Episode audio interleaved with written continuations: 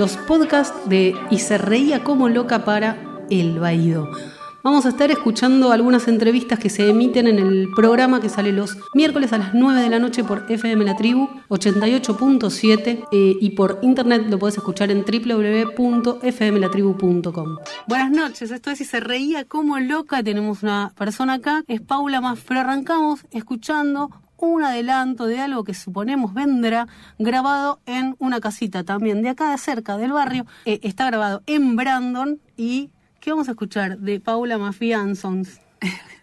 Hola, gente. Vamos a escuchar una versión en vivo que tocamos en diciembre del año pasado eh, para Brandon Records de la canción Cascabel. Después seguimos charlando.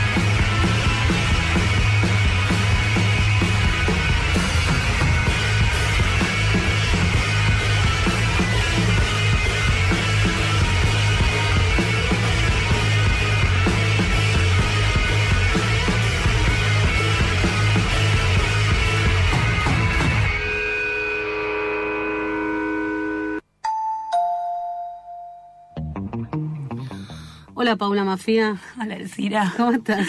Muy bien. Bueno, me alegro tanto que estés acá. Eh, ¿Sabes qué? A propósito de. Vamos a caer por otro lado, digo, porque se dio así. Me gusta pensar, me gusta pensarte y, muchas de, las músicas y artistas que te rodean tienen mucho que ver con, muchos de estos movimientos y de este, estos lugares distintos de militancia que se vienen abriendo desde hace muchísimos años, porque digo, vos eh, digo, Las Taradas, el primer show que hicieron fue justamente en un festival en contra del aborto. Eh, vos venís... En contra no. Eh, a favor del aborto, digo, perdón. Vos venís como, qué sé yo, desde aquel viejo y querido movimiento submarino hasta acá militando. Pensá que el, el primer show que hice fue acá mismo, en la tribu, cuando funcionaba los, festivales de Veladona. los que armaba. Exacto, el Veladona. Entonces digo, vos venís de, de- desde muy chica. Combatiendo eh, el patriarcado. Combatiendo todo, el capital, el, patriarcado. capital no sé hasta qué punto realmente soy una referente, o sea, me considero bastante trosca, pero pero eh, sí vengo cuestionando desde, desde muy, muy, muy chiquita ciertos tipos de dictámenes que más, que desde un lugar de un discurso activo, que quizás yo adopté el discurso feminista ya de grande, entrada en mis veintes, como activamente feminista, lo que sí tuve una- un- fue una conciencia muy crítica de un discurso impuesto, donde me daba cuenta que las chicas quedábamos en un Orsay total y además me aburría mucho el rol que le proponía la sociedad a una mujer, a una niña, me enojó muchísimo y me puso muy furiosa que la sociedad me anoticiara de mi ser mujer antes de que yo misma pudiera eh, declararme de tal modo, y esto me refiero a cuando yo tenía entre 10 y 11 años y pegué un estirón brutal, llegando casi a la totalidad del tamaño que tengo ahora, que es un metro 75 y 65 kilos. Entonces, digo, Sí, a los sí. 11 años, con, Ese con- tamaño- con ese tamaño, o el 85% de ese tamaño, la sociedad se encargó de dejarme muy en claro Que eras mujer. que yo era una mujer Y que eras un objeto. y que era un objeto y además que tenía que tener cuidado yo e- y no provocar, varones y mujeres, ¿no? Encargadas y encargados de, de reproducir ese tipo de, de patrones. Ahí, digamos que empecé a militar mi cuerpo de mujer y considero que nacer mujer eh, implica una militancia y si no, implica acompañar y cederse ante, ante estas normas impuestas pa- pat- patológicas. ¿Y cómo jugó todo, todo esta, toda esta concientización en, en tu ser música, artista, como te guste llamarte? Eh, ar- ar- sí, yo me considero autora principalmente y dentro de esa autoría a veces se me escapan criaturas diversas, principalmente mi, objeto de, de búsqueda, eh, lo que me obsesiona son las canciones, el objeto canción. Em, eso trae aparejadas muchas, muchas búsquedas. Em, creo que el arte para mí fue, fue un refugio, fue una necesidad muy grande. Este, no, no recuerdo haber tenido una infancia feliz y tampoco una adolescencia feliz. No por eso específicamente infeliz, no, es que padecí cosas, pero no, no fueron momentos de, belleza cuando empecé a tocar y a generar un medio de, de- expresión que además me llevó a conectarme con otras personas que estaban en la misma. Yo me sentía mu- muy atrapada en, en mi entorno, en, en mi casa, en, en mi colegio y en, en las cosas. No tenía muchos recursos a donde escapar, qué sé yo. Escapaba donde podía, pero en cuanto pude empezar a, a- a filtrarme en el conservatorio y en salas de ensayo, eso de los 15, 16, 17 años, se me abrió muchísimo la cabeza y salí de una etapa anterior artística muy solitaria que era el dibujo y la pintura y me la pasaba pintando endemoniada hasta las 3, 4 de la mañana, que me encantaba y sigo disfrutando Claro, pero mucho algo muy para adentro. muy para adentro y muy solitario. La verdad que es, es una edad donde necesitas contrastarte con, con el universo. No sé si es una buena edad para ser antisocial. Claro. Este, o para, o para no. O para tener el privilegio de no mezclarte con otras personas, qué sé yo. y Te está, se te está moldeando la personalidad y Claro. de pronto estás ahí sola en una cueva. No sé si es muy pro- productivo. Pero bueno, la, la música me llevó a conocer personas increíbles, a armar alianzas extraordinarias y, y- y por un interés natural, esas alianzas fueron principalmente con mujeres porque me, me atraen las mujeres, o sea, no, no solo en un sentido sexual, esto no tiene que ver solamente con mis elecciones personales eh, sexuales, sino también una cuestión de que me gusta formar equipo con, con mujeres que admiro, en todo sentido, creativos, de producción, eh, de complicidad, de amistad. Este, busqué entonces vincularme musicalmente con, con todas las mujeres que pudiera. Y de ahí, de ahí sale esa, esa locura divina de los shows con, con Rosario Blefari y Flopa que están haciendo últimamente también. Puede ser. A mí lo que me pasó fue que, bueno, con, Rosario compartí varias fechas en, en muchos, muchos momentos. eh, y Flopa al igual que Rosario, son, son mis dos referentes más grandes. Me llevan, eh, ¿cómo es? 8 y 16 o 9 y 18. Nos llevamos la misma eh, diferencia de edad todas, así. 9, 9, 9, ponele. Eh, ellas dos son referencias ineludibles. Y Flopa toca re poco, entonces eh, más que nada como, che, tocamos juntas, así te escucho tocar, por favor. Y empezamos hace, en septiembre del año pasado, hicimos un, show para la primavera. Eh, le pusimos así porque era justo el 22 de septiembre, como bueno, vamos a hacer este, la coronación de la primavera, tocamos las tres juntas. Este, y nos fue muy bien, entonces repetimos en verano y después nos fuimos de gira un par de veces juntas. Eh, y ahora lo hacemos una vez por estación y, viajamos a donde podemos y ya hicimos un tándem increíble, estamos muy contentas. Qué bueno, qué bueno seguir este creciendo artísticamente y compartiendo escenario con gente admirada, porque digo, yo sé que a tus compañeras de banda eh, y a tus compañeros de banda, porque los son son Lucy Patané y Nahuel Briones eh, también los admiras un montón y por eso este, decidí juntarse, juntarte con ellos. Qué bueno que eso te siga pasando, con todo el recorrido que tenés.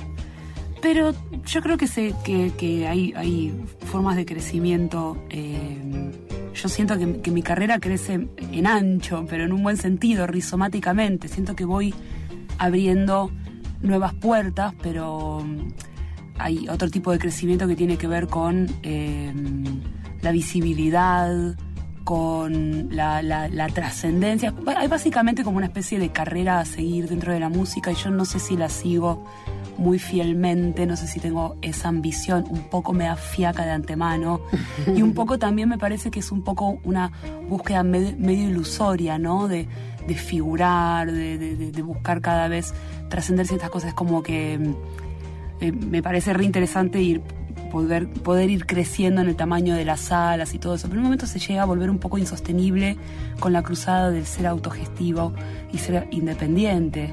Llega un momento donde, qué sé yo, bueno, con las taradas nos, nos pasa eso, ¿viste? Llevamos una buena cantidad de gente, es muy difícil trabajar solas y empezar a disputar lugares para 300, 400, 500, 600 personas que están siendo disputadas por artistas que ya están en sellos internacionales, con, editoriales y bancados atrás. Es realmente una, este, es una tarea difícil para hacer solas. Entonces, quizá hay que pensar otras estrategias de crecimiento.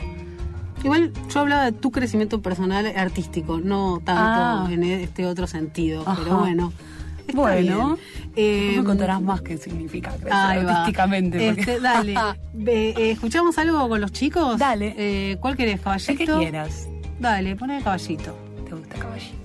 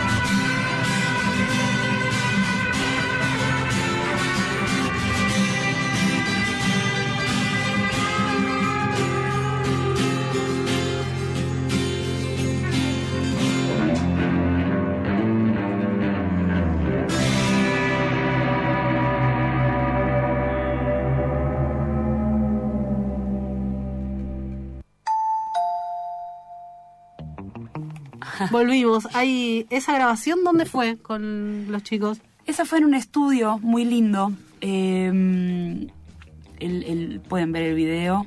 Está en YouTube, lo Está pueden en buscar. YouTube, Caballito, Paula Mafia and Sons. Este, y ahí está todo. Lo grabamos en un estudio bonito que se llama Perseo. ¿Y se viene disco? Se viene disco, sí. Vamos a grabar ahora a fines de junio. Ah, un qué disco lindo. invernal. Qué bueno. ¿Y qué van a grabar? Esta, hay un par de canciones. Está esta y otra más que vamos a escuchar dentro de un rato. Sí. Algunas que vamos a compartir ahora. eh, Exacto. Con tu guitarra. Algunas nuevas, sí. Después de la tanda, las canciones. Dale, en dale, perfecto. Eh, Hay mucho material, sí, Hay son mucho, 11 ¿no? canciones, 10, 10 canciones, 10 o 11, ¿ah? 11. Eh, ahora me... No, 10. dudé, dudé. Este, bueno, ¿quién te ¿La dice que- producción? Eh, ¿Tuya y de Lucy? no, Eh, no. ¿De alguien la- la- ajeno? Las canciones son mías, los arreglos son de los tres y la producción la va a hacer Juan Ignacio Serrano, a.k.a. Juanito el Cantor. Perfecto. Que fue el productor del disco de Paula Mafia Orgía. Bien. Mi proyecto anterior. Lucy se va a correr del rol de productora. Y a Nahuel también, y yo también, y nos vamos a dedicar los tres. Van a dedicar los tres a tocar. Sí, a tocar y también A las, ideas son, son, están socializadas, pero, Claro. pero queremos estar tranquilos en nuestro rol de, De de músicos. y no tener que estar enroscados además con toda esa cuestión técnica. Perfecto, qué lindo. Está bueno. ¿Dónde van a grabar? En el estudio de Juanito, Eh, sale ¿está, la luna. ¿Está por el oeste? No, no, No, está, está en acá. Capital, en Dianfunes Independencia. Ah, bueno, perfecto. ¿Y lo van a tienen como bastantes días para grabarlo o van a, van a hacer una grabación medio express? Vamos a estar grabando toda, todo, todo el, el- el núcleo principal de instrumentos en, en seis jornadas. Ah, bastante. Bien. Sí, bien distendidos y después lo que quede por grabar. Bueno, también supongo que entrarán overdubs en esos días. Overdubs son todas esas cositas que, que no te entran eh, de una a la Claro. primera. Porque van a grabar eh, los instrumentos todos juntos, En vivo. en vivo. ¿Voces también? No. No. No, ¿Para no, qué? no, porque además grabo coros, hago mil cosas, me gusta probar, me gusta probar cosas. ¿Los chicos van a Este, hacer coros también, como hacen en vivo? Sí, así es. Bien. Con esa rotación genial de instrumentos. Por eso también me imagino los, los días este, ampliados, porque algunos días hay algún- algunos temas hay batería, en otros temas no. Exacto. Guitarras y bajos que se intercambian entre Totalmente. y Nahuel. Ellos tocan todos los instrumentos, yo estoy ahí fija entre la acústica, el cuatro y la eléctrica. Eh, y después, bueno, amigos y amigas invitades Bien. sumando rock. Muy bien. Boca de buzón con mi adoradísima Mana Bugallo, que es mi partener de este dúo performático que hacemos todos los meses en Brandon, donde básicamente es un show donde dos chabonas beben whisky en vivo, Bien. discurren sobre especulaciones filosóficas, culturales, políticas, tocan canciones, recitan poemas y hacen como una especie de stand-up espontáneo, eh, ¿Poemas propios o ajenos o mezclados? eh, propios. Propios. Canciones propias y poemas propios. Ah, muy bien. Sí. ¿Y te gusta leer poemas en, en público? ¿Lo habías hecho ya?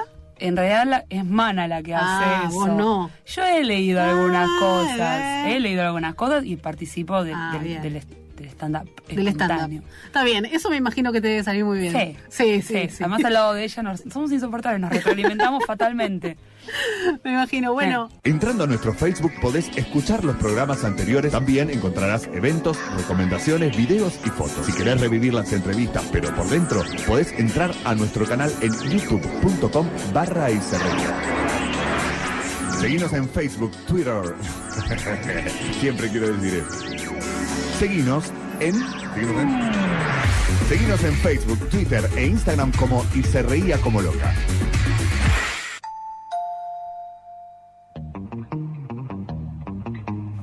seguimos con Paula Mafía eh, en esta noche de mayo. Este, este malestar de luz, te estás, de no luz, te está sirviendo para componer. No, porque estoy en periodo de parciales. Entonces, lo que yo Ah. necesito es tener luz para leer. No. Y una estufita para estar calentita. Claro. Viste que también si es fuera verano te vas a la terraza, pero. Uy, estoy en la terraza bastante porque por suerte tengo una terraza linda, me da el sol y disfruto del sol, pero hasta las 3, 4 de la tarde. Claro, pues se chau. esconde ¿Qué atrás estás de los... estudiando, Pau? ahora? Filosofía. Filosofía. ¿Hace cuánto?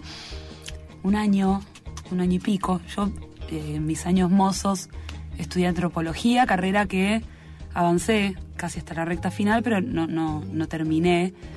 Y hace cosa de un año y medio, dos años, volví a Puan por un seminario de, de mi tía. Y, mm, y ahí me agarró una. un- ay, ay, ay, qué ganas de volver. Y bueno, Te dio nostalgia a los me pasillos. dio nostalgia, las palomas con muñones adentro, adentro de las aulas, el café berreta, los afiches, la selva de afiches. Me dio mucha nostalgia el cefir, todo eso.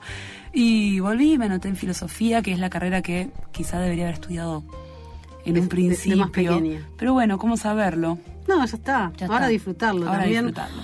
Esas cosas que uno dice a veces, este, después cuando se las pone a pensar es, tal vez cuando era más pequeña no me interesaba ni un cuarto de lo que estoy eh, leyendo ahora, pero Puede ahora ser. lo puedo ver con esta edad, con este recorrido en la vida, entonces me gusta. Exactamente. Y me interesa. Sí, sí, sí.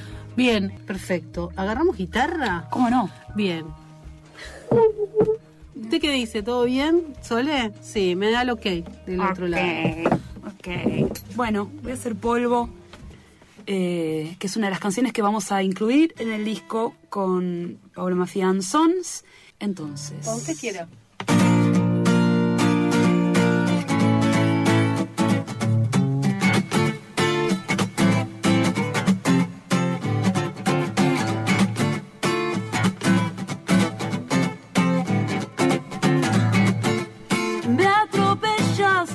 Yo me volví peor. Ahogamos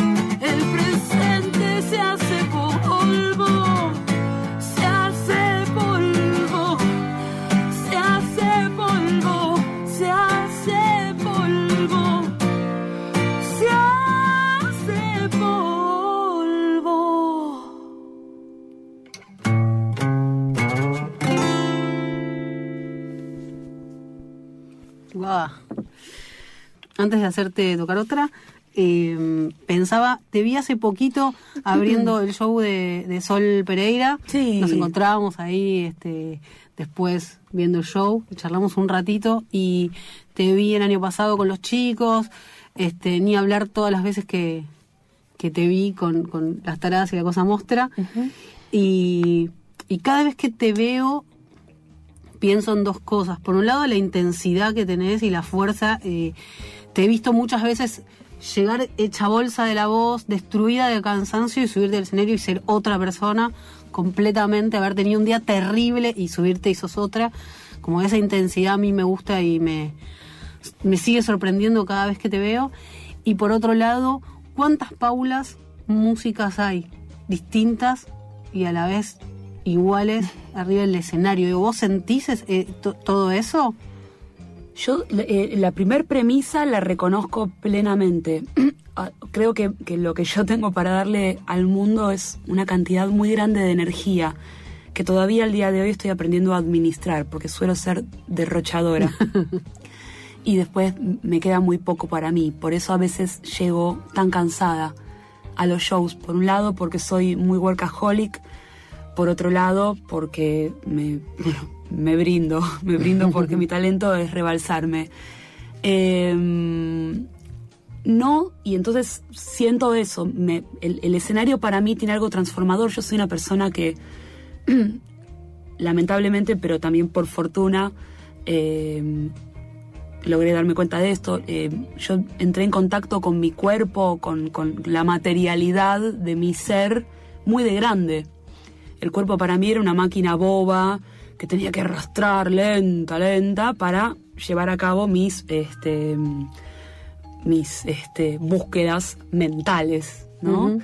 Eh, y recién de grande, transcurridos mis veintis, finalizándolos, le di entidad al cuerpo, pero algo que me salvó de, de esta, este vínculo marciano con, con mi carne fue lo que me pasa arriba del escenario. Y creo que por eso para mí es tan adictivo tocar y por eso toco tan seguido, porque me devuelve el alma al cuerpo. El alma siendo este ente neurótico que es mi cerebro y mi cuerpo siendo esta máquina noble que la, que la lleva adelante. Es el único lugar a veces donde encuentro una comunión, cuerpo y alma. Entonces es realmente algo muy fuerte. Por eso a veces llego hecho una hilacha Mm. Y me subo al escenario, me prendo fuego, yo siento que soy una hoguera y después quizá quedo completamente eh, hecha brasas, pero, pero me, me siento muy bien arriba del escenario. Nunca, nunca me siento mal, incluso vos me has visto transitar síntomas feos Sí, sí, sí. y poder llevarlos adelante arriba del, del escenario. Tiene un lugar ritual que no cuestiono, no indago mucho porque me parece que es un lugar donde no tienen que entrar las preguntas, tienen que entrar las acciones, tienen que suceder las respuestas, no entrar las preguntas, suceder las respuestas. Es un lugar ritual para mí el escenario. ¿Cuántas paulas arriba del escenario? Yo siempre siento que es la misma.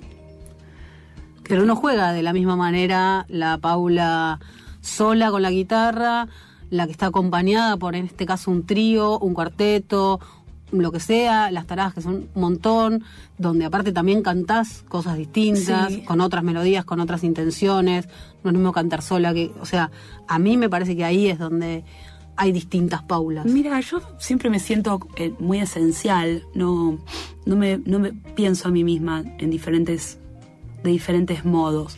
trato de darle una vuelta estética distinta. En realidad quizás no, no- eh, posiblemente cuando estoy sola y me doy cuenta que estoy tan desnuda sola con la guitarra arriba del escenario, entonces me hiperdesnudo, como ya empecé a hacer una cosa casi de, de confianza con el público, de hablar, de, generar un vínculo mucho más este, directo y caradura quizá. Pero... mm, em, pero no sé si noto, bueno, estéticamente sí busco, eh, vo- vocalmente busco eh, rumbos distintos con las taradas, que es un poco más de evocar géneros, con mis canciones, con mis canciones acompañadas, pero no sé si hay como una cuestión de personaje distinto, no sé si están de las artes escénicas, como el teatro, ¿viste? Claro. Yo me admiro mucho cuando veo gente, actores y actrices que admiro, ¿viste? Y, y- y la- los veo y las veo siendo mediums Claro. es muy fuerte. Hace poco, creo que lo último que me partió así la cabeza fui a ver Las amargas lágrimas de Petra von Kant, de uno de mis directores preferidos, que es eh, Fassbinder, eh, interpretada, esta obra, y bueno, dirigida por Leonor Manso, interpretada por Muriel Santa Ana y por Belén Blanco. ¡Guau! Personajes. Uf, no, no, no. eh, eh, impresionante, impresionante. Después hablamos con Muriel, yo dije, "Pa- hay algo que me genera una admiración tan grande, que creo que también por eso el teatro es una de las artes más admiradas por el gran público, porque realmente hay algo de pitoniza, hay algo de, de, de, chamán, ¿entendés? De encarnar un personaje de esa manera y vivirlo en el cuerpo. Persona que viene con la guitarra es un caprichito. Acá vengo a tocar mis canciones con mi guitarra, las hago de este modo y si no te gustan. Pero el intérprete tiene, yo siempre, no sé, el intérprete me parecía como, ¿por qué no creas? ¿Por qué no sos creador o creadora o autor o autora? Y de pronto, recién más de grande, empecé a, bueno, justamente con esta apertura hacia la carne este que tuve. Bueno, eso, eh, el teatro. Todo esto que nombraste recién es del crecimiento que yo te hablaba al principio. Ah, porque vos me conocés desde muy chiquita. ¿Viste? Es por eso. Eh, ¿Otra? Dale. Esta sí es muy nueva, se llama La Espesura. Y dice así. Nunca la toqué con esta guitarra, de hecho. Limpiaste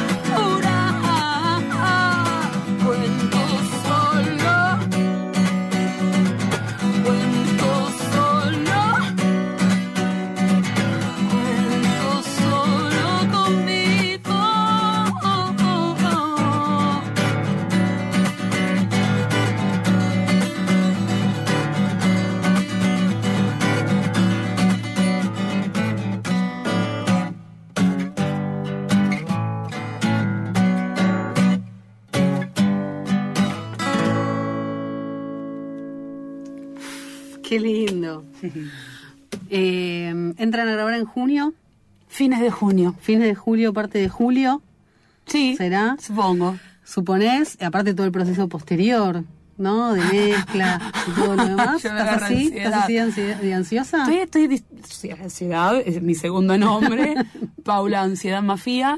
Y eh, en realidad, como te cuento, ahora estoy en parciales, más yo estoy eh, dopada de la cantidad Detonada. de laburo. ¿Cuántas y materias de estás haciendo? Dos, que son 12 horas. 12 horas con el culo al lado de la paloma eh, empetrolada, manca, eh, que está ahí en Puan, mi compañera de banco. Eh, 12 horas físicas. Después son miles de horas leyendo a Wittgenstein, estudiando griego. Me encanta, me encanta, no me puedo quejar, pero estoy realmente poniendo muchas calorías cerebrales en eso. Em, Terminan los parciales Terminan los parciales y ahí un poco me vuelvo a humanizar. Eh, Y te encerrás en un estudio. Y me encierro en un estudio, sí. Casi como evadiendo la realidad. Pero la realidad es tan cruel. Está ahí bien. afuera, todo está- salí de ratitos para escuchar algo del debate este, por la despenalización del aborto y volver a Ah, ahí meterte. voy y toco y hago Todo, ruido y rompo claro. todo. Sí, ahí también se me viene la vida al cuerpo. A pesar de que dicen que somos asesinas, ¿no? Ay, ay, ay, ay, ay, ay. No, Bueno. mira, nos estamos yendo. ¿Cuánto Sí. dura el tema que queda ahí en computadora? Cuatro. Joya. Nos vamos, nos vamos, nos vamos. Eh, muchas gracias. Vamos poniendo el Con tema corazón que nos queda. licántropo nos Exacto. Y nos encontramos de nuevo en este estudio cuando Dale. esté el disco. Dale, encantada. Y hacemos el picadito. Perfecto, me El picadito, encanta. picadito. Ay, gracias, Malsi. Gracias a vos, Pauli, como siempre. Eh, gracias, Sole. La semana que viene nos vemos, pero no en vivo. Porque sí, porque quiero. ¿Viste cómo es? Chau.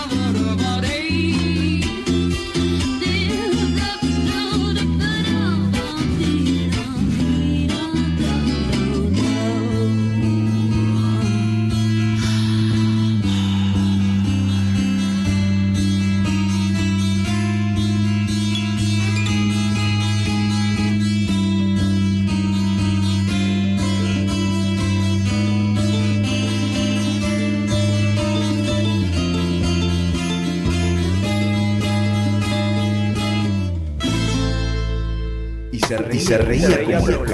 Es parte de la red de podcast de El Baído. Buscarnos como El Baído, Twitter, y YouTube. Instagram, seguinos, Seguinos en, en Twitter, Facebook Instagram, y YouTube. arroba El Baído. Y también no te olvides de suscribirte a nuestro canal de podcast en lunfa.fm.